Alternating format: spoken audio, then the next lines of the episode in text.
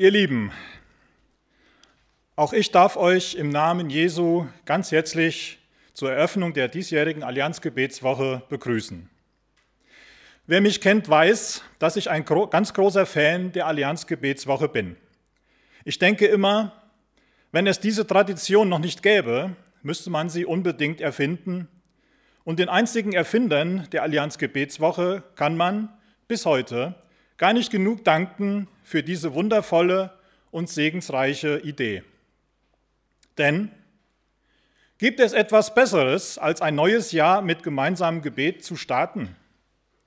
Und das mit Brüdern und Schwestern aus allen möglichen christlichen Kirchen und Gemeinden in ganz Deutschland und darüber hinaus. Und dabei spielt es in meinen Augen nur eine sekundäre Rolle, dass wir uns nicht wie in den letzten Jahren und Jahrzehnten hier oder in der Kirche in großer Zahl persönlich und leibhaftig versammeln können, sondern dass dies aufgrund der Corona-Pandemie nur in kleinem Rahmen und unter Einhaltung von Sicherheitsmaßnahmen geschehen kann. Aber umso schöner ist es doch, dass über die dankenderweise eingerichteten technischen Möglichkeiten am Ende, so ist zumindest meine Hoffnung, vielleicht sogar mehr Menschen an dieser Allianz Gebetswoche teilnehmen als in der Vergangenheit.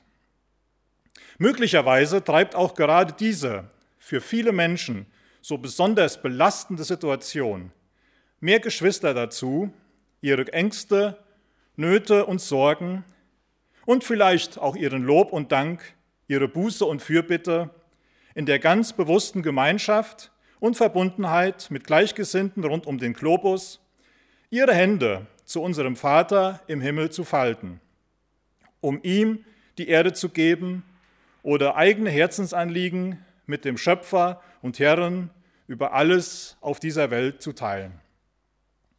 Wie auch immer, ich freue mich jetzt sehr über jede und jeden, der sich, wie ich, an dieser Allianz-Gebetswoche erfreuen und zurüsten möchte und begrüße dich ganz persönlich hier oder zu Hause eingeschaltet, nochmal auf das Allerherzlichste.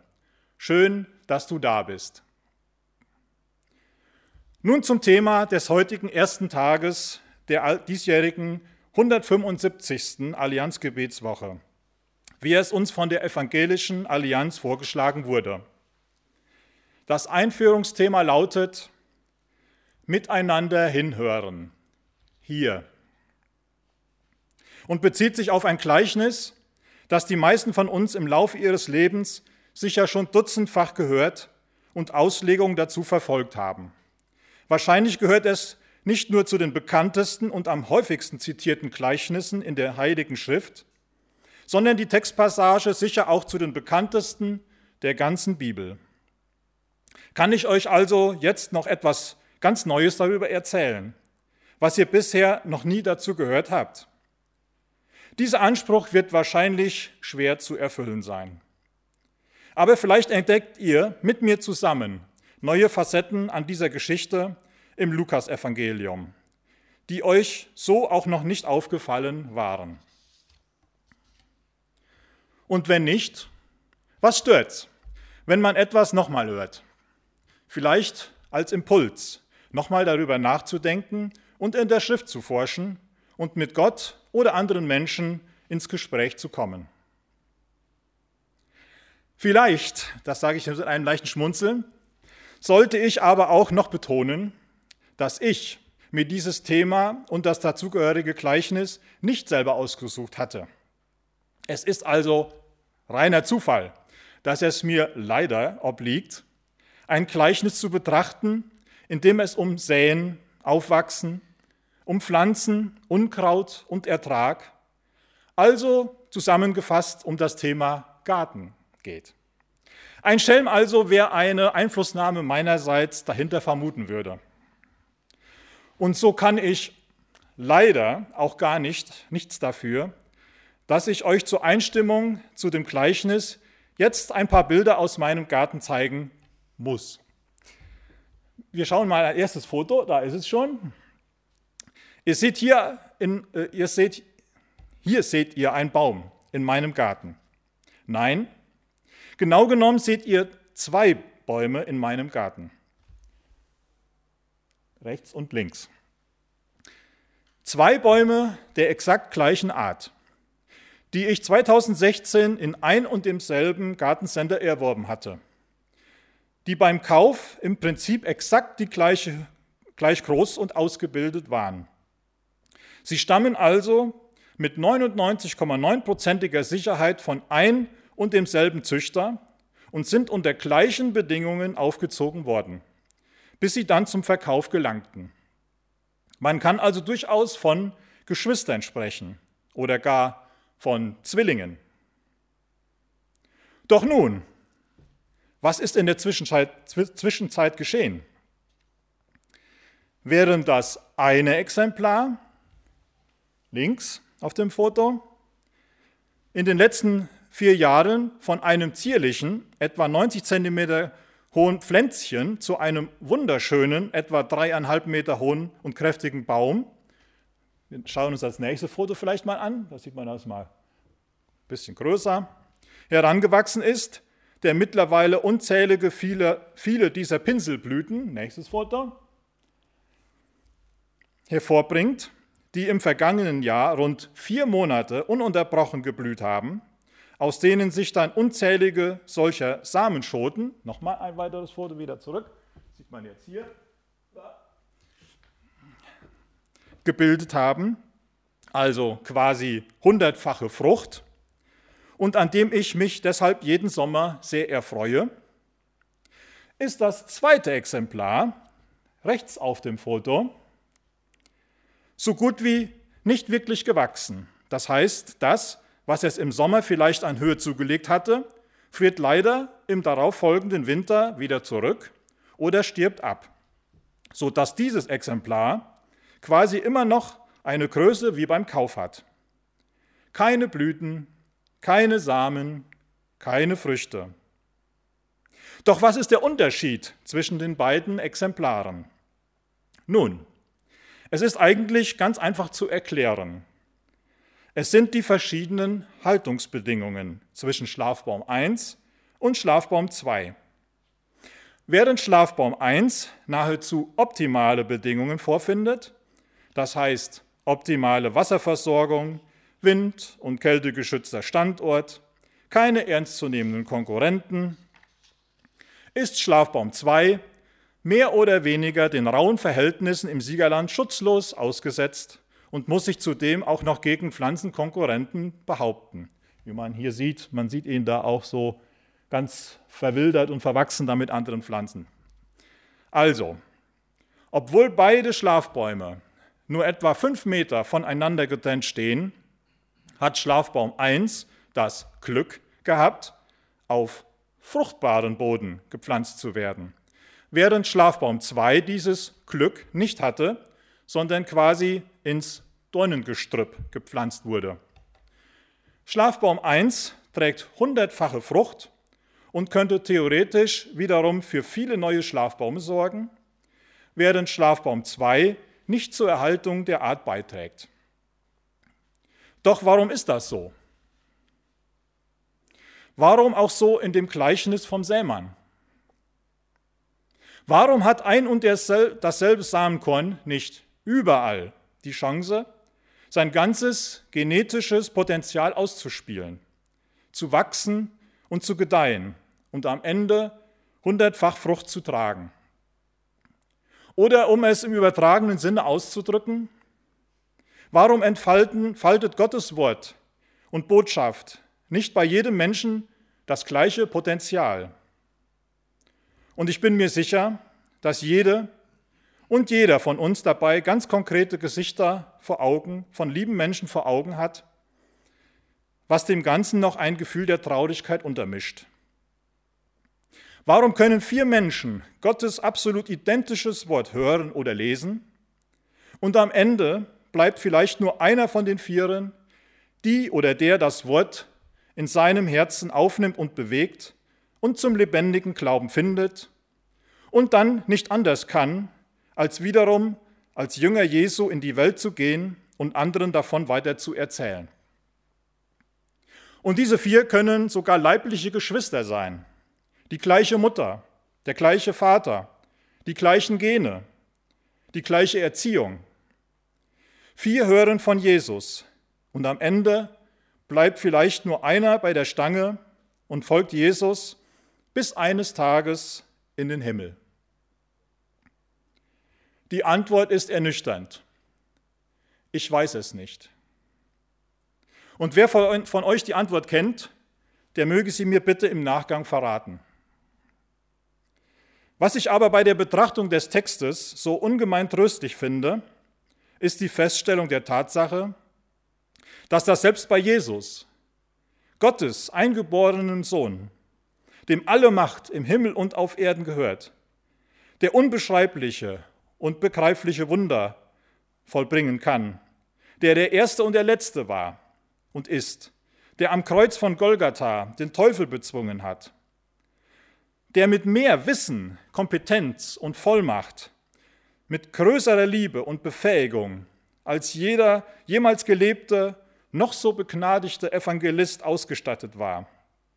Selbst bei diesem Jesus war es so, dass nur ein Bruchteil der Menschen, die seinen Predigten gebannt zuhörten, schließlich und langfristig zu seinen Nachfolgern und erfüllt von seinem Geist wiederum zu Menschenfischern wurden.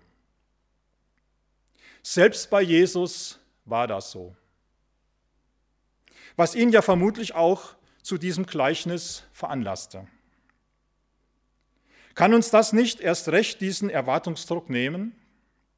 Die Erwartungshaltung bei unserem leidenschaftlichen Engagement in der Kirche, im CVM, in der Gemeinschaft oder in der Familie, im Freundes- und Bekanntenkreis, in der Schule, der Uni oder am Arbeitsplatz, in der Nachbarschaft oder wo auch immer Gott uns hinstellt, um seine Zeugen zu sein. Ich durfte in den, in den letzten Jahrzehnten schon bei einigen Evangelisationen mitarbeiten. Wie viele Einladungen haben wir im Vorfeld verteilt? Wie viele Menschen haben sich persönlich an der Haustüre oder vorm Eingang eines Supermarktes einladen lassen, haben sich bedankt für die Einladungsflyer und vielleicht sogar ein neues Testament. Wie dankbar waren wir dann für volle Hallen. Wie tief bewegt, bewegend ist der Moment, wenn Menschen sich dort entscheiden, nach vorne kommen und ein Übergabegebet sprechen. Dann ist die Evangelisation vorbei und man ist wieder voll drin im harten Alltag, am Boden der nüchternen Realität. Man ist im übertragenen Sinne auf dem Weg, auf dem die Samen von Vögeln gefressen werden oder dem felsigen Grund, auf dem die Samen vertrocknen oder im Dornengestrüpp, das einem über den Kopf wächst, um es bei dem Gleichnis zu sagen. Dann beginnen die Nachtreffen der frisch Bekehrten. Ein Glaubenskurs schließt sich an. Von den Menschen, die während der Evangelisation nach vorne gekommen waren, kommen dann erfahrungsgemäß schon nicht mehr alle. Die, die kommen, sind anfangs mit großer Begeisterung dabei. Doch Treffen für Treffen entschuldigt sich erst diese und dann jener. Und so lichten sich Woche für Woche die Reihen bis am Ende ein ganz kleiner und harter Kern übrig bleibt, die freudig weitermachen und schließlich im besten Falle in einer lebendigen Gemeinde ihr geistliches Zuhause finden und selber zum Zeugnis werden. Aber diese Zahl ist, ich sage es mal diplomatisch, überschaubar. Das kann schon ganz schön frustrierend sein. Das kann sich wohl jeder denken. Nicht zuletzt stecken in solch einer groß angelegten Evangelisation ja auch enorme Ressourcen an Zeit, Arbeit, Nerven und nicht gerade geringe Geldsummen. Dieses Gleichnis vom Sämann, das Jesus selber erzählt, erzählt hat, will uns diesen menschlich durchaus verständlichen Frust nehmen. Wir dürfen verstehen, dass das auch vor 2000 Jahren nicht viel anders war. Es gibt keine Erfolgsgarantie und erst recht keine, kein Automatismus, wenn man Menschen für Jesus einladen möchte. und man sollte sich tunlichst hüten, frustriert und neidisch zu sein, wenn man mit einem Auge in Länder Asiens oder Afrikas schaut, wo Menschen in Scharen zum lebendigen Glauben finden. Natürlich frage ich mich in meinem Leben oft, wo liegt mein ganz persönlicher Anteil daran, dass Menschen in meinem Umfeld nichts von Jesus wissen wollen? Dass sie sofort dicht machen, wenn man von seinem Glauben oder seiner Gemeinde erzählt. Man belächelt wird für seinen naiven Glauben. Dass manche ein Haus wie das Vereinshaus meiden, wie sprichwörtlich der Teufel das Weihwasser.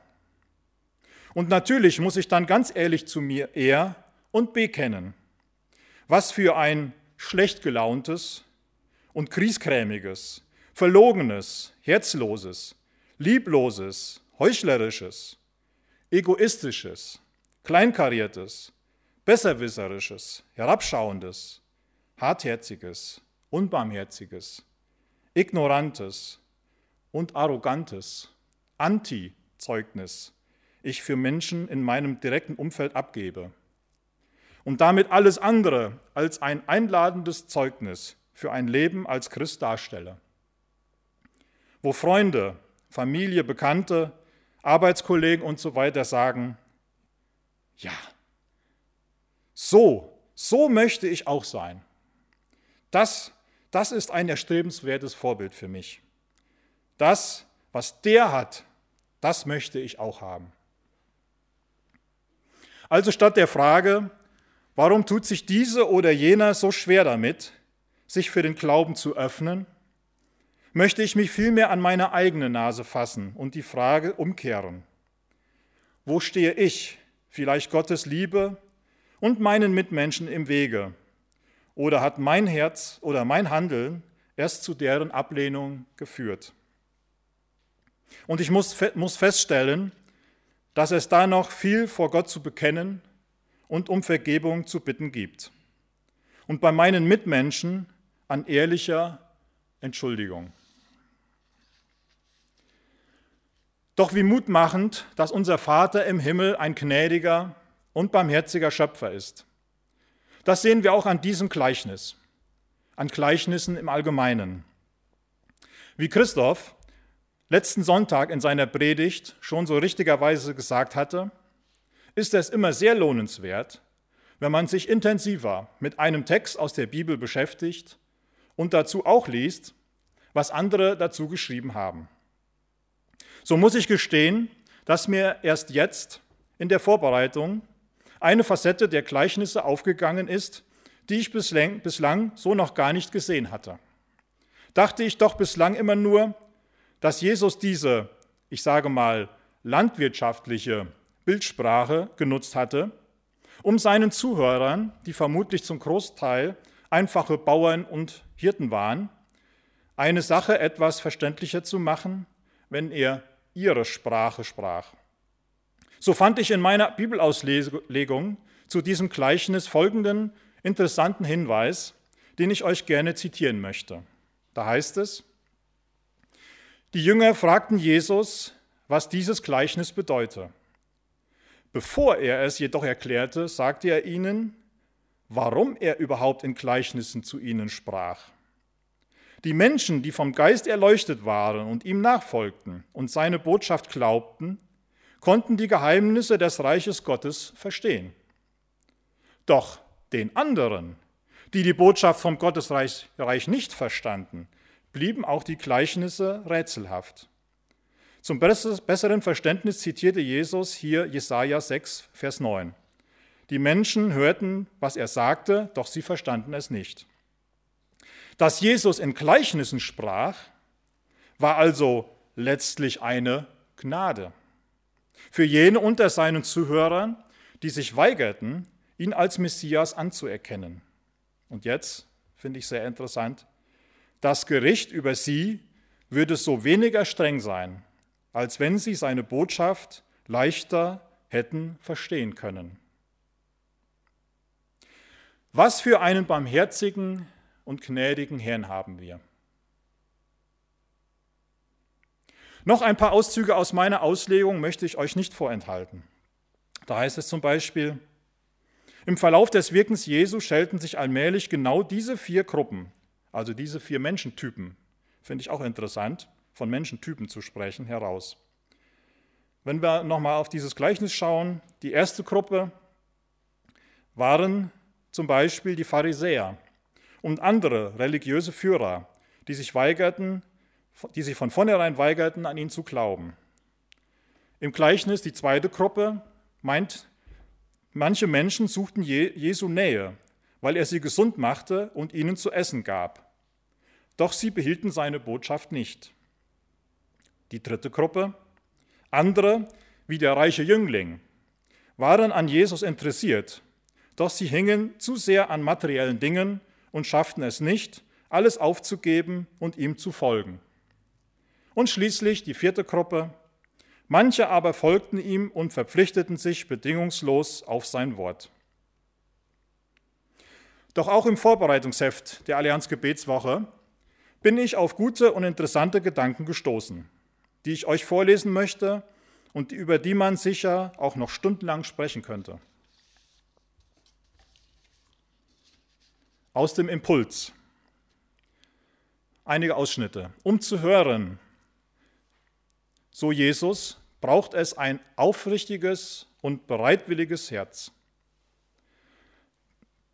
Der Same von Gottes Wort kann im Leben einer bestimmten Art von Menschen, also wieder diese Menschentypen, besonders gut Wurzeln schlagen und Frucht tragen. Dann weiter, es braucht einen göttlichen Eingriff, der unser Wesen grundsätzlich ändert. Und schließlich, die Erneuerung des Herzens ist ein Geschenk. An einem wahrhaften Charakter, wahrhaftigen Charakter können wir mitarbeiten. Geistliche Übungen erlebe ich als einen wunderbaren Weg, um ein wahrhaftiger, empfangsbereiter und hörender Mensch zu werden. In Klammern Stille, Gebet, Fasten sind wie Gartengeräte, die uns helfen, unseren Herzensboden von Beeinträchtigungen freizuhalten und so Raum zu schaffen für den Samen Gottes. Soweit aus dem Begleitheft. Im letzten Abschnitt kommen wir im Prinzip zur Kernbotschaft und zur Überschrift des heutigen ersten Tages. Miteinander hinhören. Und zu der Frage, geben wir Gott überhaupt genug Zeit und Raum und Ruhe in unserem persönlichen Leben, aber auch in unserem Gemeindeleben, um mit mit uns sprechen zu können? Sind wir nicht von so viel Hektik und Betriebsamkeit getrieben, dass wir vor lauter Stimmengewirr die Stimme Jesu gar nicht mehr wahrnehmen, ja wahrnehmen können? So wie es im Jahreszyklus eines Gartens nicht nur die Zeit des Wachsens, Blühens und der Fruchtreife gibt, sondern auch und besonders die Zeit des Ruhens und der Stille im Winter in der die Pflanzen Kraft sammeln für die kommende Wachstumsperiode. So braucht auch unser Glaube diese Zeit der Ruhe und Besinnung, um Gott überhaupt die Chance zu geben, zu uns sprechen zu können. Jesus ging dazu bisweilen Tage und Wochen lang in die Einsamkeit oder sonderte sich ganz bewusst ab, um seine volle Aufmerksamkeit seinem Vater zu schenken. Er wusste, dass diese Zeit extrem wichtig ist. Predigen, Kranke heilen, alles ganz wichtige Aufgaben, ohne Zweifel. Aber die Kraft dazu bekam er erst im engen Kontakt und Dialog zu seinem Vater im Himmel. Frühere Generationen und noch manche Katholiken heute nutzen dazu die Fastenzeit. Aber wer von uns fastet noch oder nimmt sich eine ganz bewusste Auszeit aus Stress und Hektik. Manche bekommen, bekommen wir dann einen vor den Bug geknallt. Manchmal bekommen wir dann einen vor den Bug geknallt. Beispielsweise durch eine Krankheit oder eine Lebenskrise. Und unser Hamsterrad geht in die Vollbremsung. Plötzlich wo, plötzlich, wo persönlich und menschlich alles aus den Fugen zu geraten scheint, gibt es im Leben dann auf einmal wieder die Ruhe, die Gott braucht, um nur um mit uns reden zu können. Und vielleicht, vielleicht nutzt unser Vater auch so eine Pandemie, so ein Lockdown, so ein Herunterfahren, um uns in unseren Kirchen, CVMs und Gemeinschaften wachzurütteln, aus unserer Gemeindehektik und dem Trott, um nochmal ganz neu Ruhe und Zeit mit uns verbringen zu können und offene Ohren zu bekommen für sein Reden. Wie gesagt, vielleicht. Ich komme zum Schluss. Ihr Lieben, und da jetzt nochmal ein Foto, das letzte Foto nochmal. Ja, Dankeschön. Ich wünsche dir und mir, dass du und ich in unserem Glauben an den Erlöser zu einem solchen Schlafbaum heranwächst. Ein wunderschöner, gesunder, kräftiger und großer Baum, der aufblüht mit vielen herrlichen Blüten, an denen sich die Menschen erfreuen können und der viele Samen bildet und hundertfach Frucht bringt. Und ich wünsche uns als Gemeinschaft der Heiligen in Kirche, CVM und Gemeinschaft in Ferndorf und Kredenbach, dass wir in unseren Veranstaltungen und Häusern solch ein Ort sind, wo Menschen mit Gottes Hilfe einen guten, fruchtbaren Boden vorfinden und ein Kleinklima, in dem ihr Glaube wachsen und gedeihen kann und wir anderen Menschen keine Steine in den Weg legen oder menschengemachte Hürden in den Weg stellen. Wo wir Vögel abzuwehren versuchen, die die ausgestreuten Samen wegpicken möchten. Wo wir mit der Liebe Gottes diese, seine Liebe, durch Wort und Tat begießen, damit die Samen dieses überlebensnotwendige Wasser erhalten. Wo wir Unkraut, das uns vom Glauben an den einzigen und wahren Erlöser am Wachsen hindert, klar benennen und beherzt herausreißen. Wo der Same des Glaubens in Menschen keimen und aufgehen kann, aufwachsen kann zu einem gesunden, kräftigen Baum, hin zum Licht, hin zum Vater. Dazu möge unser, uns unser Vater im Himmel jeden Tag aufs Neue zurüsten, verändern und segnen und möge uns vergeben wo wir Menschen den Weg zum Vater verbaut statt geebnet haben. Eines sollen und dürfen wir aber dennoch nie vergessen, und das macht uns ruhig, bescheiden und dankbar. Wir, ja, wir können im besten Fall Gärtner sein im Reich Gottes. Aber der Same, die Luft, das Wasser, die Sonne und all das, das kommt und schenkt alleine unser himmlischer Vater. Und das so, wie und wann und wo und bei wem er es möchte. Und dafür möchten wir dir, Herr, von Herzen danken und dir die Ehre geben. Amen.